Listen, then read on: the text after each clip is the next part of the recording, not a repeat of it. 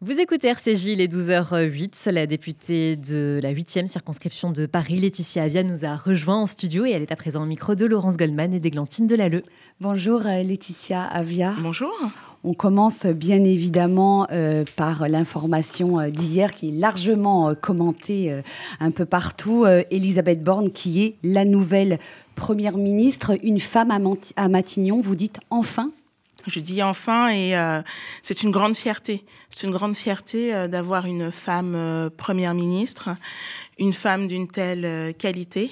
J'ai beaucoup travaillé avec elle, que ce soit à l'Assemblée, que ce soit durant cette période de campagne où elle a fait énormément de terrain, où on a pu mesurer ses capacités d'écoute, d'empathie pour répondre aux questions de nos concitoyens. Je pense que ce sera une grande première ministre.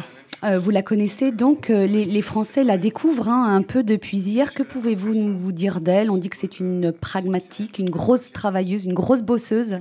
C'est une énorme bosseuse, c'est vrai, mais c'est surtout une ministre depuis cinq ans. Donc euh, c'est vrai que j'entends qu'on la découvre, j'entends certains contester son titre de femme politique. Vous savez, quand on est une femme politique, il faut toujours le prouver. C'est une ministre depuis cinq ans. C'est quelqu'un qui agit pour notre pays depuis cinq ans et même auparavant, puisqu'elle a elle a exercé d'autres fonctions dans lesquelles elle a démontré son engagement pour euh, le bien public. Et euh, c'est une femme qui euh, a une ligne de, de route claire et qu'elle mettra en œuvre surtout.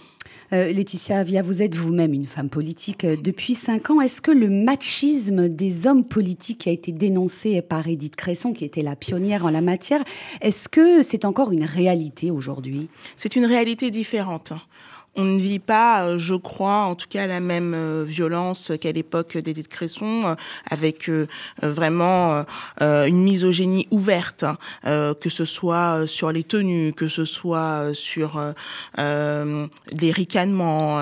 tout ça, ça a changé, c'est vrai. Et à l'Assemblée nationale en particulier, des sanctions sont prises très rapidement lorsque cela a lieu et ça a été juste épisodique. En revanche, il y a toujours cette petite musique sans laquelle une femme n'aurait pas les mêmes qualités euh, de dirigeante qu'un homme. Euh, une femme devrait faire deux fois plus ses preuves. une femme serait soit trop douce, soit trop, trop autoritaire, soit trop technique. je veux dire, les commentaires qu'on voit aujourd'hui sur Elisabeth Borne, je suis pas sûre qu'on les aurait entendus concernant un homme. Euh, euh, qu'est-ce, que, qu'est-ce que vous en pensez? Est-ce qu'une femme à Matignon, ça change quelque chose dans le mode de gouvernance, dans, euh, dans l'approche qu'elle peut avoir de, de certains dossiers un peu brûlants? Je pense que quoi qu'il en soit, les est-ce femmes. Que, poser la question, est-ce que c'est un peu sexiste Poser cette question-là? On ne poserait pas à un homme. On ne poserait pas cette question à un homme, c'est certain. On ne dirait pas un homme à Matignon. Est-ce que vous pensez que ça va changer la façon de voir les choses? Après, je suis, euh, je suis, je suis très pragmatique. Euh, une femme va aussi penser à un certain nombre euh, d'éléments différemment, c'est vrai. Et je crois que moi, en tant que femme politique, j'ai pas forcément le même prisme que les hommes politiques. Mais en même temps, on est 52% de la population, donc je pense que c'est important aussi d'avoir euh, un regard extrêmement ouvert. Mais je pense que quoi qu'il en soit, il faut des femmes qui pensent aux femmes et des hommes qui pensent aux femmes aussi. Justement, quelle sera la couleur du nouveau gouvernement Sachant que c'est une femme de, plutôt de gauche, Elisabeth Borne, alors qu'Emmanuel Macron a plutôt mené un mandat à, droite? À quoi ça va ressembler? Moi, je dirais qu'Elisabeth Borne, c'est une macroniste euh, pur sang, en fait. Et c'est vrai. Euh, elle est très euh, fidèle à Emmanuel Macron depuis le début. Et, et, elle est, et elle est très fidèle à notre ligne, à notre ligne de ce qu'on appelle communément ce, ce en même temps. c'est quelqu'un qui a et qui porte, tout comme moi, des valeurs de gauche. C'est quelqu'un qui sait que lorsque des bonnes idées sont peut-être aujourd'hui cataloguées un petit peu à droite, eh bien, on ne doit pas pour autant y renoncer. Et c'est quelqu'un qui, euh, je crois, l'a démontré euh, à la fois euh, au ministère des Transports, à la fois au ministère de la Transition écologique et au ministère du Travail, où elle a eu des résultats incontestables pour notre pays. Tout comme Elisabeth Borne, vous êtes un pur produit de la méritocratie française. C'est assez rare aujourd'hui. Est-ce que c'est quand même toujours d'actualité ou c'est un mythe dans la France? Je crois que ça reste d'actualité, mais que euh, on n'est pas suffisamment nombreux à en parler. Et je pense que c'est important de parler euh, de nous, et en politique, ce qu'a dit tout de suite Elisabeth Borne lorsqu'elle s'est adressée à toutes ces petites filles, moi, ça m'a énormément touchée. Et je crois qu'on devrait, qu'on devrait toutes et tous le faire. il faut qu'on parle de nous, il faut qu'on parle de nos histoires, il faut qu'on soit des modèles, il faut qu'on qu'on essaye d'inspirer un maximum de, de, jeunes pour qu'ils puissent s'engager ensuite en politique. Non, la sphère politique, elle n'est pas réservée à, à une caste. Non, elle n'est pas réservée à un microcosme de personnes qui se passent les titres euh, les uns aux autres.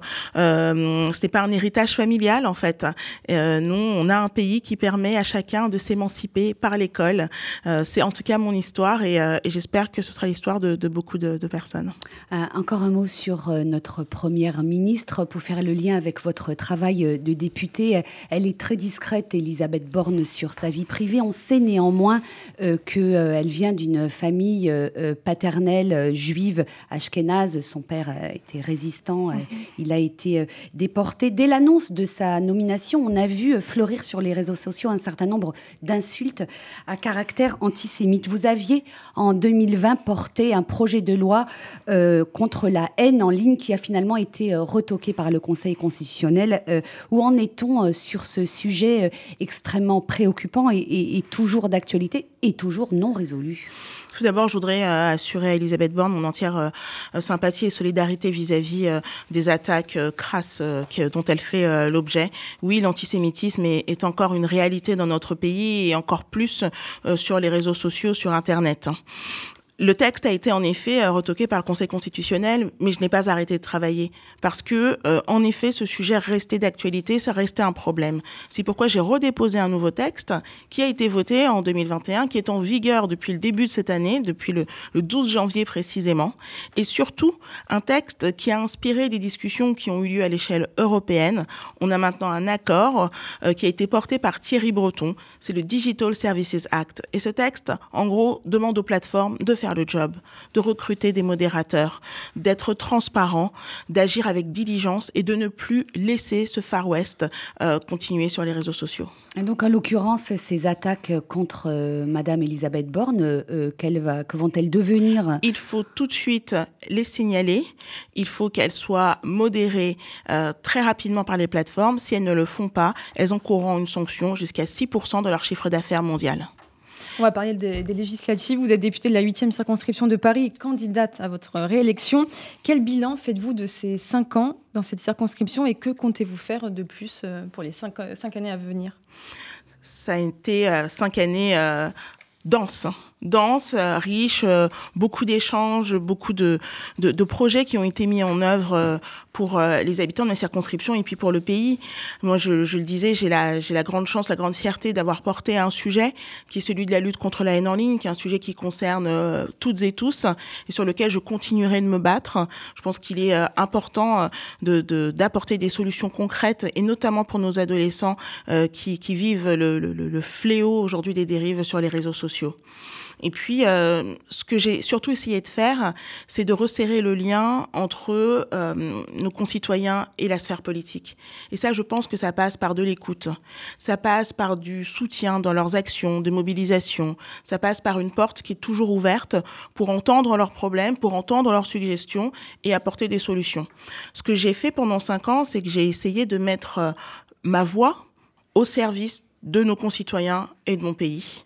Et euh, j'espère que cela euh, sera euh, validé en tout cas par euh, cette prochaine élection. Euh, cette huitième circonscription de Paris, euh, dont vous êtes la nouvelle candidate, vous êtes candidate à nouveau, regroupe une partie des 12e et des 20e arrondissements de Paris. Au premier tour de l'élection présidentielle, Jean-Luc Mélenchon y a réalisé des scores très élevés, dépassant même Emmanuel Macron dans le 20e arrondissement. Vous êtes déjà en campagne sur le terrain, Laetitia Avia. Que vous disent ces électeurs qui ont voté en faveur de la France insoumise au premier tour? Est-ce que vous ressentez leur colère, leurs doutes, leurs inquiétudes vous savez, moi, je, suis en campagne depuis cinq ans en réalité. Je suis constamment sur le terrain. Ce que je, ce que je peux entendre, euh, c'est euh, vraiment euh, un besoin, un besoin de, de, de, répondre davantage à, à, à, la, à, la, crise du pouvoir d'achat. Alors c'est vrai que nous sommes euh, le, euh, enfin le gouvernement qui a augmenté le plus le pouvoir d'achat. C'est vrai, statistiquement, c'est la plus grosse augmentation de la Ve République. Mais on a aujourd'hui de nombreux de nos concitoyens qui sont vraiment en difficulté pour vivre dignement. Et c'est ça l'urgence. C'est d'ailleurs pour ça que nous proposons que la première loi qui soit votée, ce soit un paquet pouvoir d'achat avec un tas de mesures qui vont tout ensemble permettre de renforcer le pouvoir d'achat, de l'indexation euh, des retraites jusqu'au triplement de la prime euh, de la prime Macron, le chèque alimentaire, la suppression de la redevance TV toutes ces sommes qui sont aujourd'hui versées par nos concitoyens et qui, qui, qui, relèvent, qui sont ressenties en tout cas comme une injustice sociale, il faut que nous puissions régler ça et augmenter le pouvoir d'achat. Et puis, il y a quelque chose aussi dont je suis consciente et qui m'a été euh, beaucoup dit aussi euh, durant la période de la présidentielle. Il y a eu en effet un vote pour euh, Jean-Luc Mélenchon, mhm. mais qui n'est pas forcément un vote d'adhésion.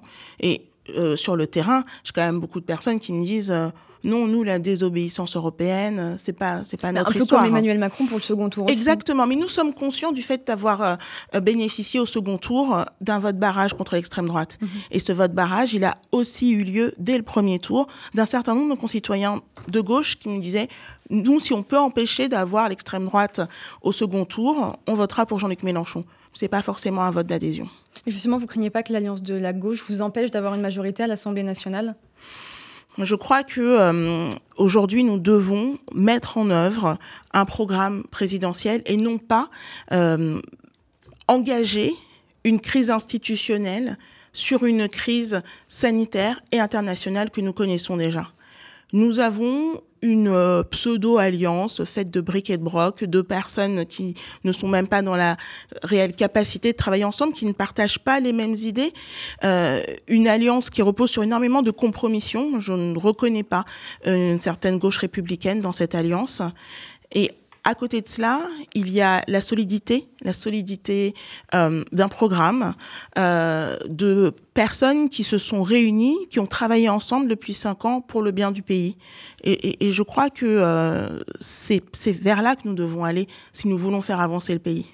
Euh, je voudrais revenir d'un mot sur euh, la question du pouvoir d'achat, qui, on le sait, est la préoccupation euh, première des Français. dans ce package de mesures que vous allez proposer à l'Assemblée, est-ce que figure le blocage des prix des produits de première nécessité, comme le propose Fabien Roussel, qui est le dirigeant du Parti communiste, qui fait partie de cette fameuse NUPS, l'Union de la gauche? Est-ce que c'est une mesure que vous pourriez reprendre? C'est quelque chose qui, lorsqu'il est annoncé... Là, on parle des produits alimentaires. Oui, hein, oui, je sais bien, je sais bien, mais vous savez, c'est quelque chose, lorsqu'on l'annonce comme ça, on peut se dire euh, bonne idée. Et puis finalement, quand on creuse, quand on creuse, c'est peut-être fausse bonne idée. Pourquoi? Parce qu'en réalité, euh, ces produits euh, alimentaires, aujourd'hui, leur prix, il, est, il repose aussi sur les questions de production de la part de nos agriculteurs. Nos agriculteurs qui sont eux-mêmes aussi aujourd'hui les première victime de, l'inflation.